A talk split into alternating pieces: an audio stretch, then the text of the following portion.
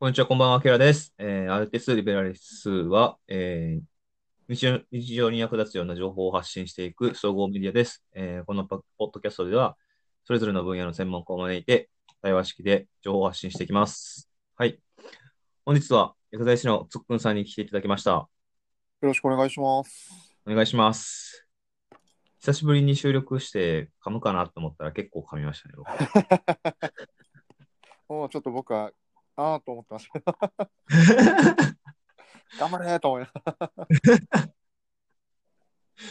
結構やり直そうかなと思いましたけど、いやいやいやいや、それもまた味でいいんじゃないですそれか。でいいかなっていう。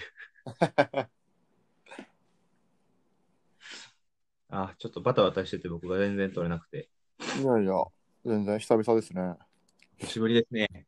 収録も。収録、そうですね、お久しぶりですね。なんか、前、初めましてはしましたけどね、あそうですね、ありがとうございました。りがとうございました。わざわざ。いえいえ。多分、僕、あの、全然喋れない、喋れないっていう。 いやいや、面白かったですよ。全然知らない知識とかなんで。僕とこうくんがひたすら喋り続けるっていう。そうですね、そんな感じでしたね。あれは面白かったですね。あんな感じでね、こんな感じでね。バシバシと。はい。いつもは、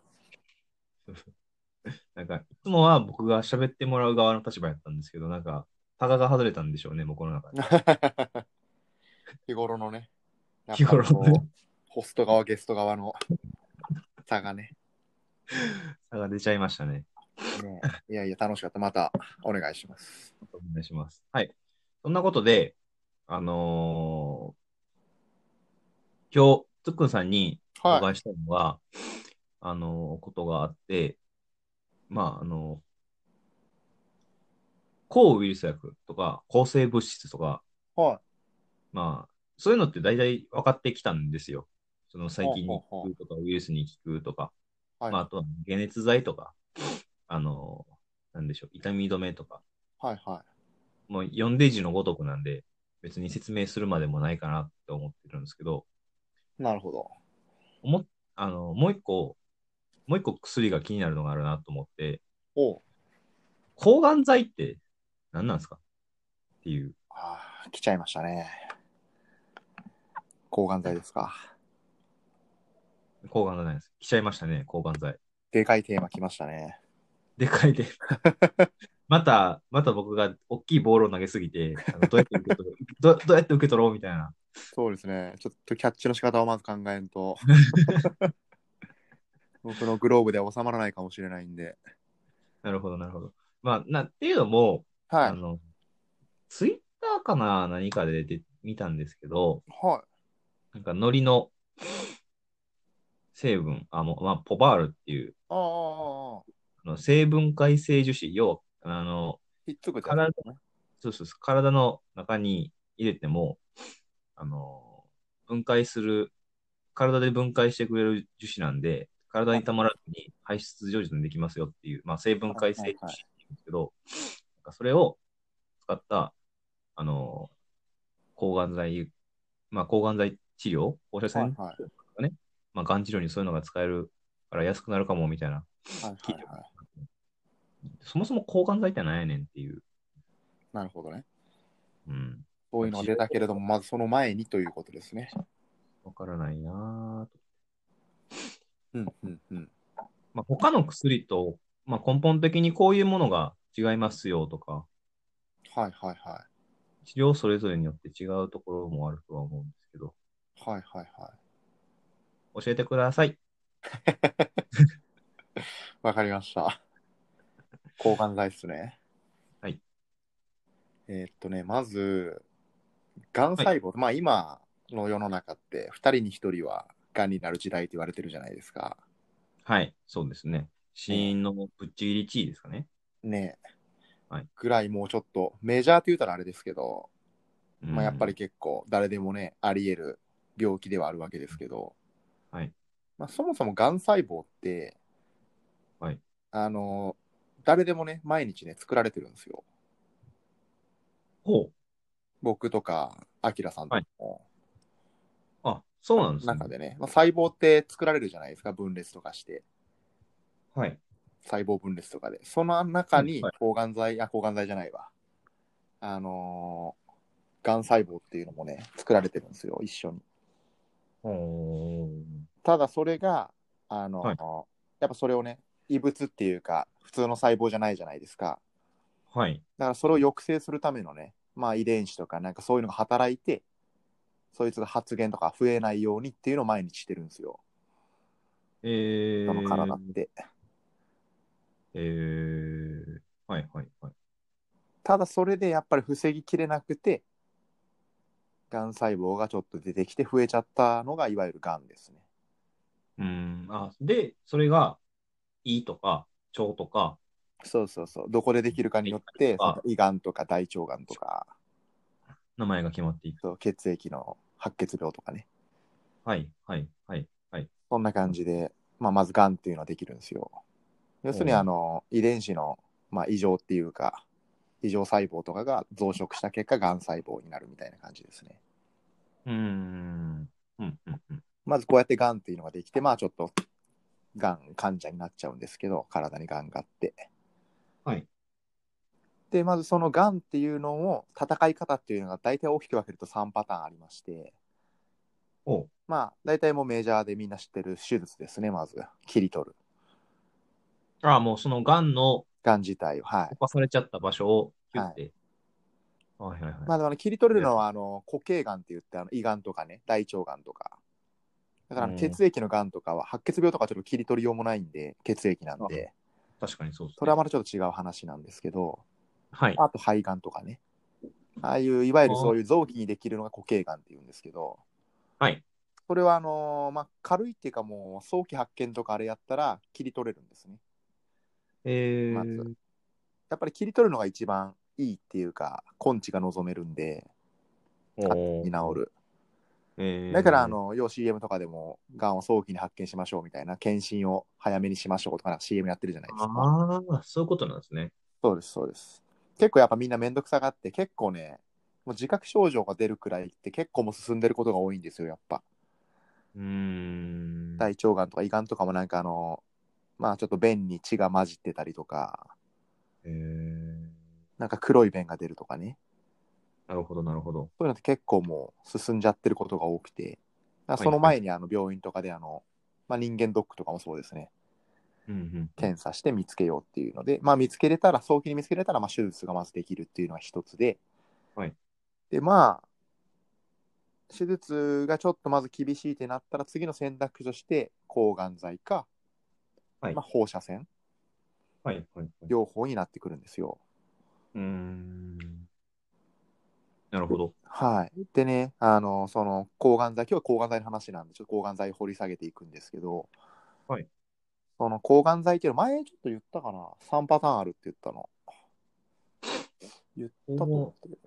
あのー手術の前にする抗がん剤と、ああ、多は分い、なはんい。かは、ちょいこっとしましたよね、どっかのあれでね。ちょこっとお話をしていねただきさらまっした。と確か脱線した時にしたと思うんです けど、そうです。めちゃくちゃ脱線した時にしま したね。だからそう、その時のまた改めて言うと、はい。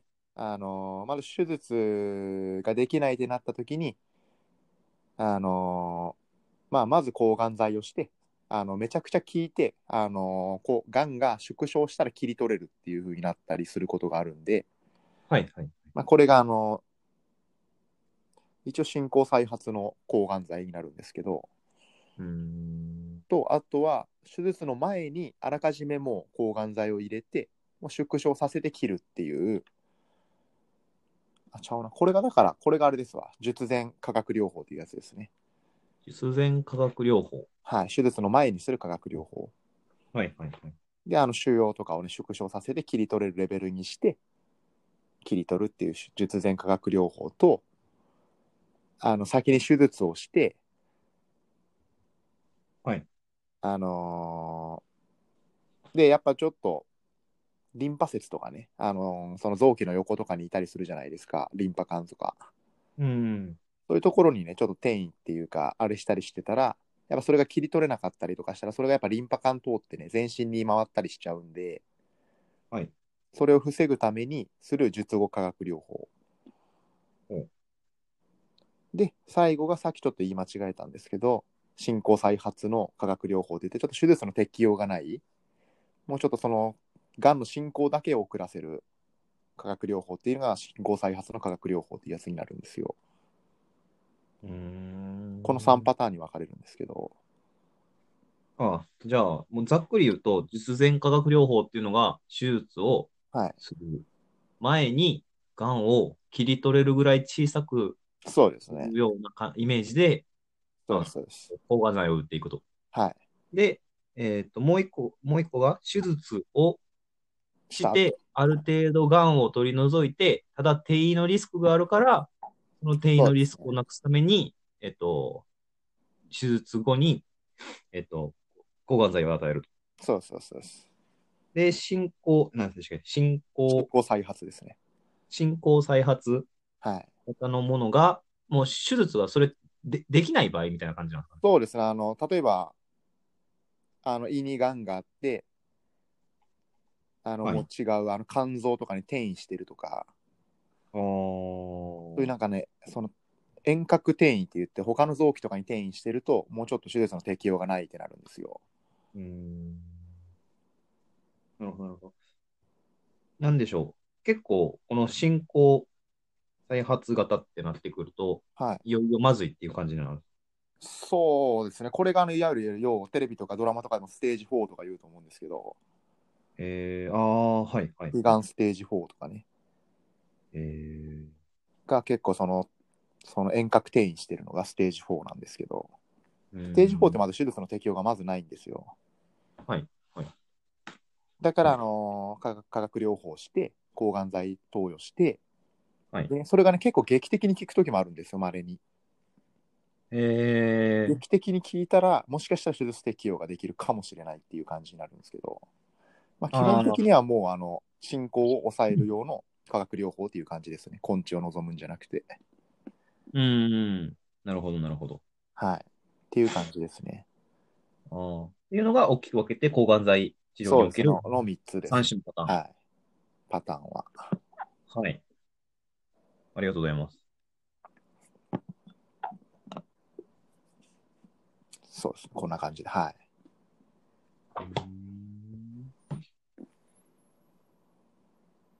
というのがあった上で、まあ、三ってなってくると、それぞれ3種類はいはい。変わってくるんですよね。扱う薬ってことですよね。はい。そうですね。薬が変わるっていうか、その、やっぱね、今、あの抗がん剤、単剤で使うことっていうのがまずね、あんまないんですよ。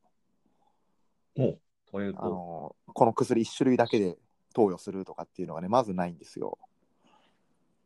ほう組み合わせ、はいはいはい。この薬とこの薬を組み合わせると、それはもうあのガイドラインとかでね、うーん。もう決まってるんで、とか、あの臨床試験とかで、うんうんうんもうこういう化学療法でやるっていうのがあるんで、それをまあ投与していくっていう形になるんです。うーん。なるほどですね。え抗がん剤って、その、なんか抗生物質とかだと、まあ、ある程度こう、機能が出ちゃ、機能が出ちゃって、種類がそんなに劇的に増えることはないとか、抗がん剤って、すっごい種類あったりするんです。抗がん剤はね、増えてきてますね、今。え抗がん剤はね、で、ここでまたちょっと話があれなんですけどね、はい抗がん剤って、これもまたね、抗がん剤がさっきのあのパターンなんですけど、言ったのは。はいはい抗がん剤の種類としてはい、 2種類に分けれるんですよ。おそれがあの殺細胞薬っていうあのもう細胞自体を殺す抗がん剤と、はいでねそうこれが今もう一つの方が今増えてきてるって言われてる分子標的薬っていうー、えこれがね今めちゃくちゃめちゃくちゃではないけど増えてきてるんですよー、分子法的薬。分子標的ですね要するに標的があの細胞自体か違うかっていう話なんですけどうーん。まず今最初に言った殺細胞薬なんですけどまあ、これ、殺すって書くやつなんですけどね。はい。殺細胞を殺す薬って書いて殺細胞薬なんですけど、はいこれはあのーもう要するに細胞を殺す薬なんでもちろんあの、がん細胞にも効くんですけど、はい普通の細胞にも攻撃しちゃうんですよ、ああ、そういうことですよね。はい、そうだからいいも悪いもなく細胞自体を攻撃しちゃう薬やからもちろん効くんですけど、まあ、副作用もねやっぱりうん。その分出やすいんですよ、うん。うんうんうんうんやっぱ昔ってもうこの殺細胞薬しかなかったからはい。結構ねぶもう一個の分子標的薬って最近登場してきた薬なんですよえー、最近言うてもまあ2000年代とかあれですけどはいなんでそれまではちょっとその殺細胞薬っていうね薬しかなかったんで、まあ、結構副作用とかもね出て治療を結構続けられなかったりする人が多かったんですけど確かに、まあ、がん治療イコール副作用みたいなイメージありますね。そうですねやっぱちょっと副作用っていうのはどうしてもね切っても切れないんでうんうんうんうんうん。だから今はその殺細胞薬の組み合わせとか殺細胞薬と分子標的薬組み合わせてとかいろんな感じでそれぞれの各がんに対してそういう治療のあれが出てるんであ、それはガイドラインがある。そうですねこの薬はこのがんにしか、あの保険適用がないとかそんなのもありますし、ね、効かないとかで今言った殺細胞薬っていうのがそのまあ無差別に攻撃する薬なんですけど、はい。じゃあもう一個分子標的薬ってなんぞやってなるんですけど、はいこれあのーがん細胞って、あのー結構研究が進んでね、はいあの特有のねシグナルとか出したりしてるんですよ他の普通の細胞にはない受容体とか、。えー、私、がんですみたいそうそう普通なんかうまいこと隠れる隠れようとするんですよあの、うん普通異物って前も言ったと思うけどあの白血球とか、な。あ、ま、見つけるんですよね。そうそうあんな異物と認識して攻撃まああの菌とかそうじゃないですかはいで言ってしまえばあのがん細胞も異物じゃないですかまあ、確かにそう。体にしてみると違う細胞になってるんで、はいただがん細胞ってうまいことにこれ隠すんですよまあ、なんか、元自分の体みたいな感じですよね。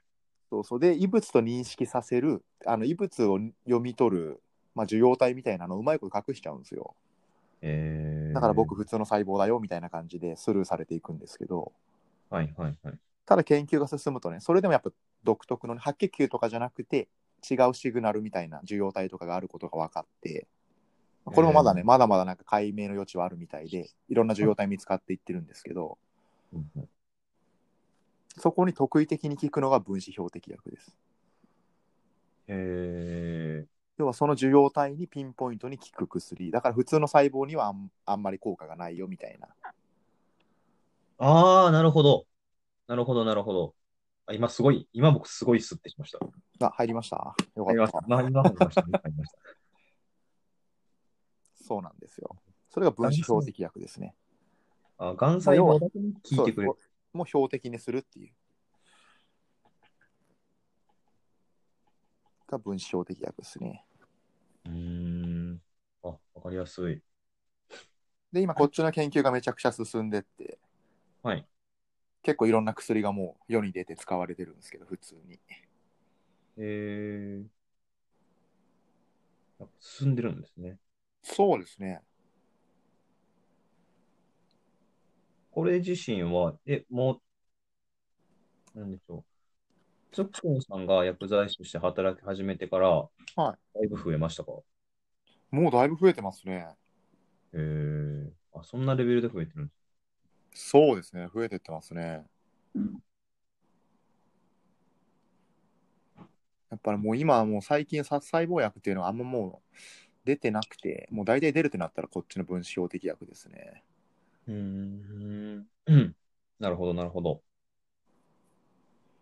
じゃあ、これとかは本当に、僕のイメージ、あのーあれです。えっと、抗生物質みたいな、なんかまあ、働き方とか作用の仕方は違うんですけど、結構ピンポイントに、その、がんにはいはい。アプローチしていくみたいなそうですね。感じなんですね。うーん。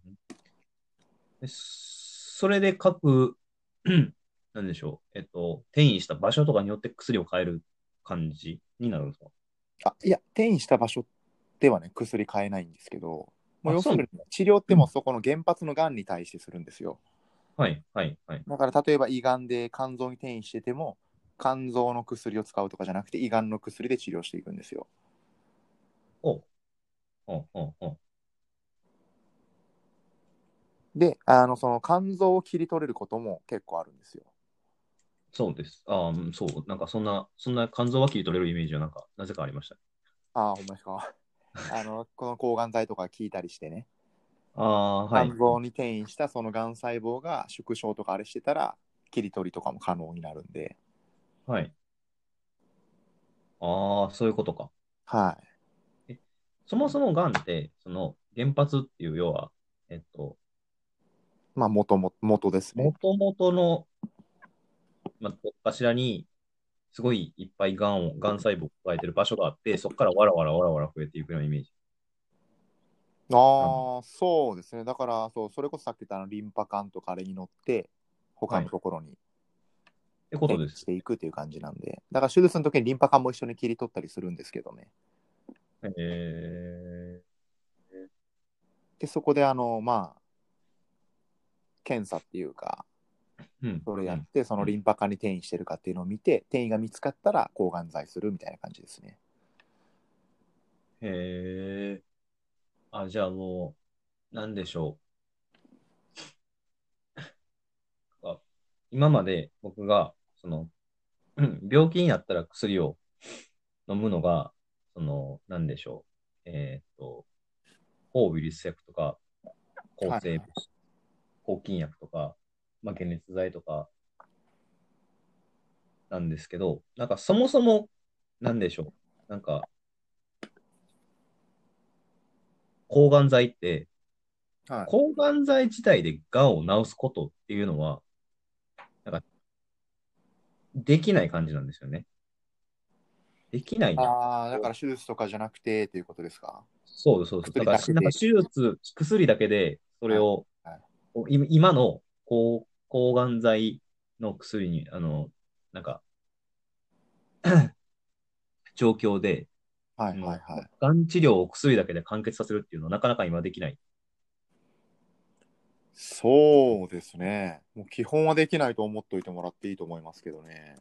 ああ、そう、すごい初期の段階とかで、要は手術前的なので、あ、実はもう薬ですごい効いてなくなっちゃいましたみたいはいはいはいはい。な。そんなん、あの要は術前化学療法して、それで完全になくなることとかあるんじゃないかっていうことですよね。そうそうそうそう。あの結論的にはないと思います。ああ、あ、基本的にはやっぱもう手術前提。そうです。抑えよっる、ぽど抑えてる状態なんで、ああ、そういうことなんですね。増はえい増はえいる。のとかあれを。えだからそれをあとはこう体の体外にやっぱ出してあげるっていうのがー、うん。一だ番かなんで。うんうんよくよくだから、要は原発って言われる、大きいその、がんを広めちゃうぐらい大きくなっちゃったがん細胞、増えちゃったがん細胞たちを、もうはい物理的に外に取り除してあげないと、そうです人ね。の力ではもう、こいつをやっつけることができないみたいなことですね。そうですね、やっぱりあの、で、がんもね、あの菌と一緒で耐性化するんですよ。効きにくくなったりするんですよ、ずっと使ってるとう。わぁ、厄介。あいつらもね、すぐ学習っていうか、あれするんで、へーだから、同じ薬が結構使えなくなったりして、どんどんあの次のあの検査の時に増えてたりとか、なんかきつい薬にどんどんなっていくみたいなことですよね。そうですね、もともと結構きつい薬入れたりするんですよ、最初に、えー、治療って。で、やっぱりそれでまだちょっとやっぱり効かないんやったら、ちょっと段違う薬使ってとかっていう感じで、これももうガイドラインっていうか、あれで決まってるんですけど。はいはいはい。あとはやっぱりその患者さん自体の体力が年齢とかもやっぱあるんでうんうんうん。やっぱ結構ねお年寄りの方とかご高齢の方にきつい薬入れたら逆に副作用で耐えれなくなったりすることとかもやっぱあるから、はいその辺はその患者さんの体とか、まあ、データとか見て決めていく感じになるんですけどうーん。うーん。なるほど、なるほど。なんか、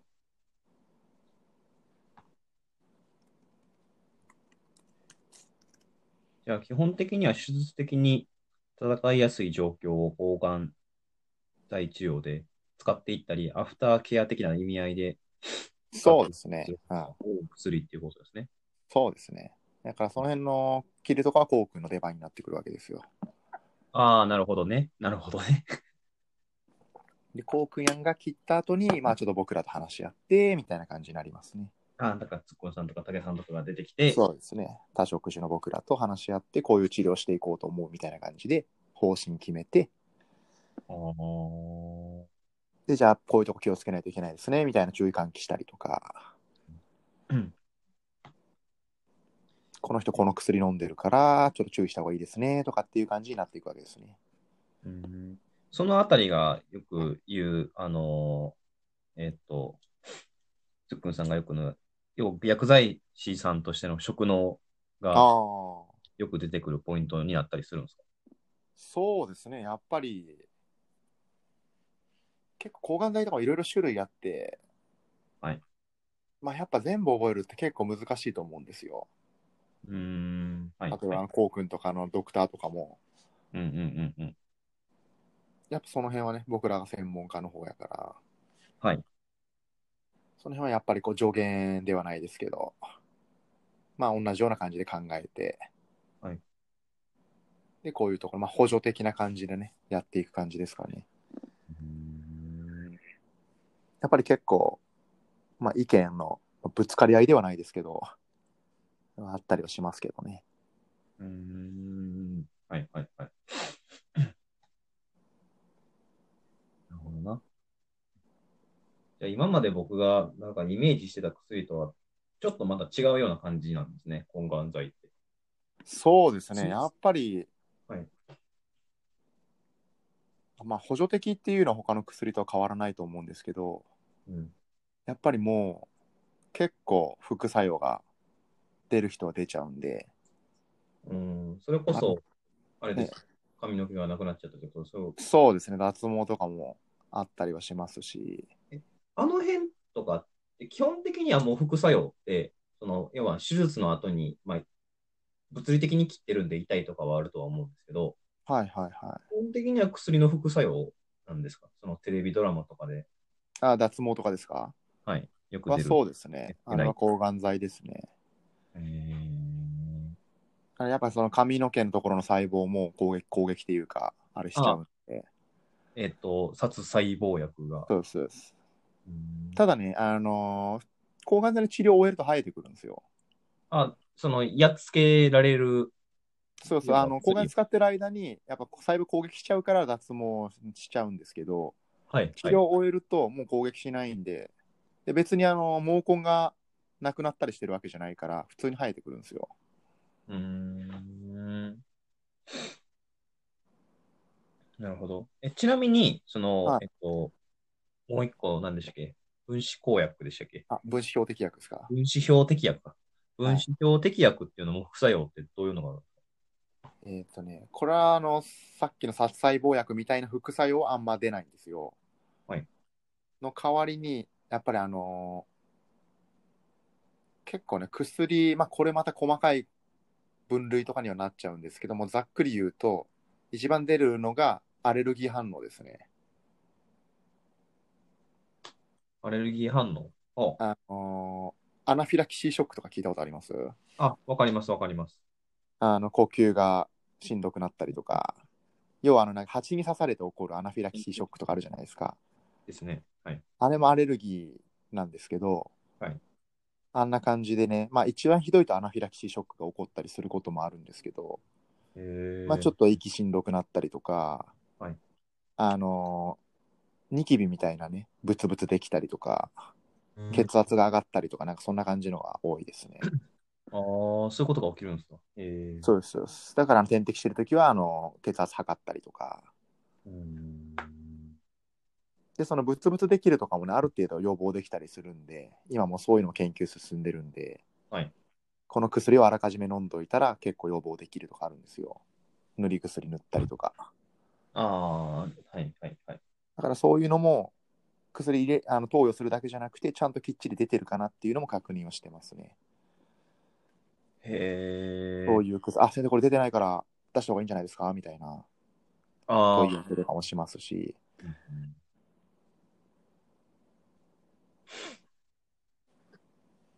やっぱりそういう副作用ですかね、出るってなったら、ざっくり言うと。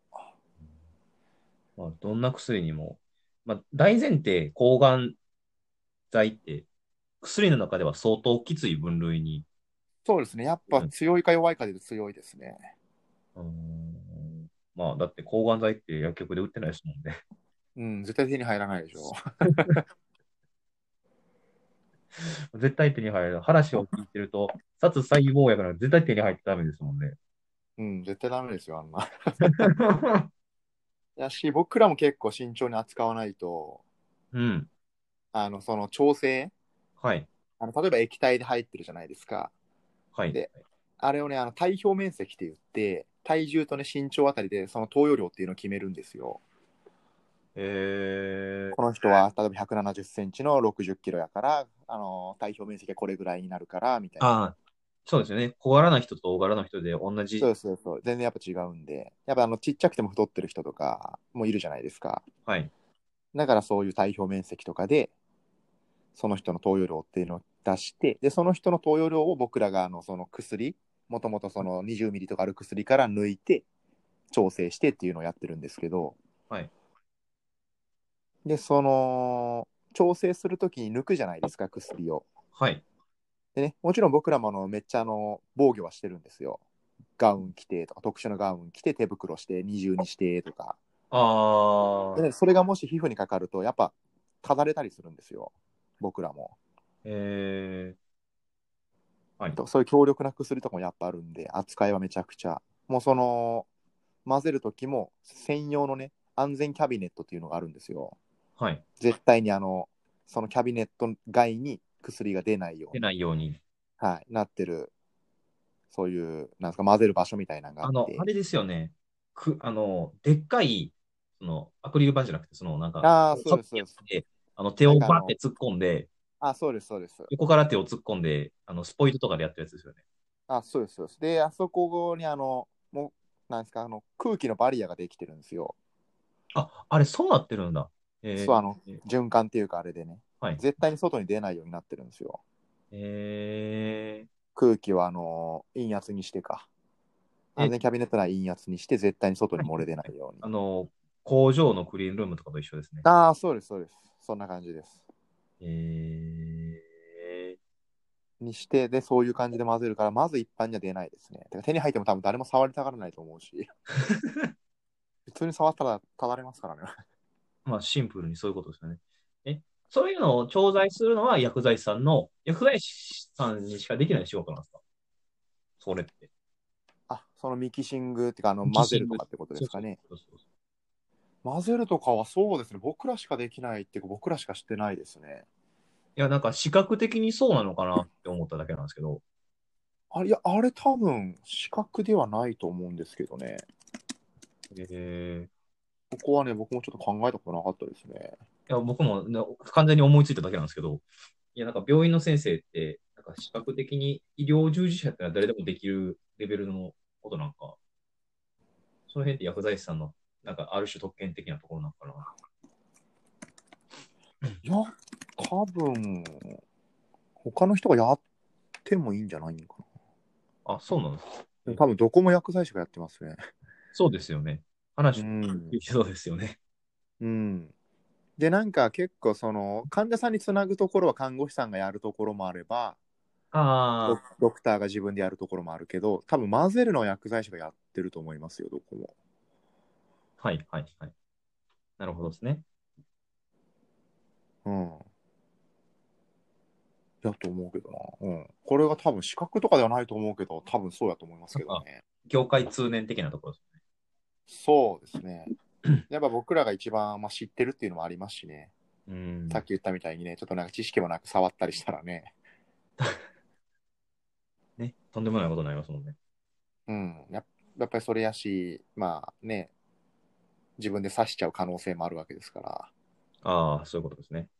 だからそれこそね、本当にだから、まあ男女差別でにななったらあれですけど、やっぱ女性の方とかは特に気をつけてとか、女性の方にやってもらってない施設とかもありますね。ああ、その混ぜ、混ぜる行為自体。そうですね。あやっぱりこう、ね、妊娠とかもありますし、ああ、そう、あ、あ本当にそういういろんなリスクがあるんですね。そうめちゃくちゃやっぱそういうリスクはあるから、へーなるほまど。あ、だからって別に男がね、刺していいわけではない ですけど、やっぱりリスク考えるとね、 うん。まあ、もちろん女性の方が混ぜてる施設とかもありますし、うん、うん、うん。一概にみんなやってないとかではないですけど、ああ。なるほどねもう、がんは厄介だと。そうきそうですね、でもやっぱりだいぶ戦える時代になってきてると思いますよ。あ、そうなんですか。うん、薬もいっぱい出てきてますし、うーん。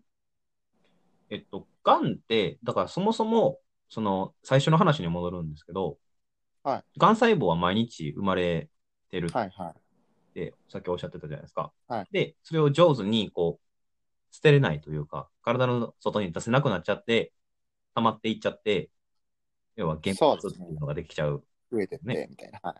で、それを物理的に貯金って外に出しちゃうとか、すごいちっちゃくして貯金ってしちゃって、まあとりあえず物理的に外に出すと。そうですね。がまず第一ですね。第一なんですよね。だから、で、それで、まあ、貯金ってして、物理的に外に出して、まあ、その後経過治療を見て、で、その後薬とかも投与いろいろして、でなんか、とりあえず、あの、あとは、あの、もう多分出てこうへんから、じゃあ、治療終了みたいな感じの流れになっていくってことですか。ああ、やっぱ治療終了っていう方もいっぱいいますよ。うーん。その切り取って手術して、はいその術後の化学療法なんあれをねなんか4回とか3回とかそれ結構規定があるんですけどその規定の回数して、はいでさらに何ヶ月かフォローして、はいでそのもう再発の所見とかあれがなかったら終了っていう感じになります、あ要は、あの、ちゃんと戻りまし元に、元の、元の体に戻りましたよって変な言い方ですけど。そうですねあのがん細胞がいなくなりましたっていう感じになるけどあーやっぱりそれでも何年後かに出てきたりすることはありますねあーそういうのって遺伝的なところもやっぱ作用してるんですか遺伝的とは言われてます完全に全部そうとは言えないですけどあーもちろん食生活も人それぞれやし、うんいろいろ。やっぱりあの結構家族歴というかあれ見てるとへーまあへそういう感じのことはあったりはしますね。ーなるほど、なるほ ど。がん検診大事ですね。そうですね。 だからあの早めの検診とかね検、診を。やっぱ大事大事ですよ。えー病院の先生とか、それこそ病院で働かれてる方とかでも、はいやっぱなる方はいらっしゃるじゃないですか、がんになって。はいはい。え、そういうのって普通に検診してたりするもんなんですかそうですね。検診とかあの人間ドックとか、そういう場合って院内で普通にしてるんですかできる設備やったら。あの院内で治療してる人もいます。あーまあ、やっぱりこうね知ってる人とかに自分のカルテ見られたくないとかやっぱあれとかで違う病院に行ってる人もやっぱいます。えー、なんかそうですよね。微妙ですよね。うん、そこはやっぱり感じ方というかあれじゃないですかね。うーん。まあね、簡単な風邪とかやったらね。 ね全然。僕もかかったことありますし、風邪で。あ、自分の病院に。そうですね。えーわかりました。うんありがとうございます。今日もなんか30分、40分ぐらい。取っていっためちゃめちゃざっくりしてましたけどね、大丈夫ですかね。いや、まあ大丈夫でしょう。あのーすごい、僕は、僕はすごくわかりやすかった。本当になんか大雑把な、すごい外大堀雑把をなストーリーになって、あれした感じです、ざっくりと。これからどんどんちょっとそういう内容を含めちょてっと掘り下げて掘りね、下げてね。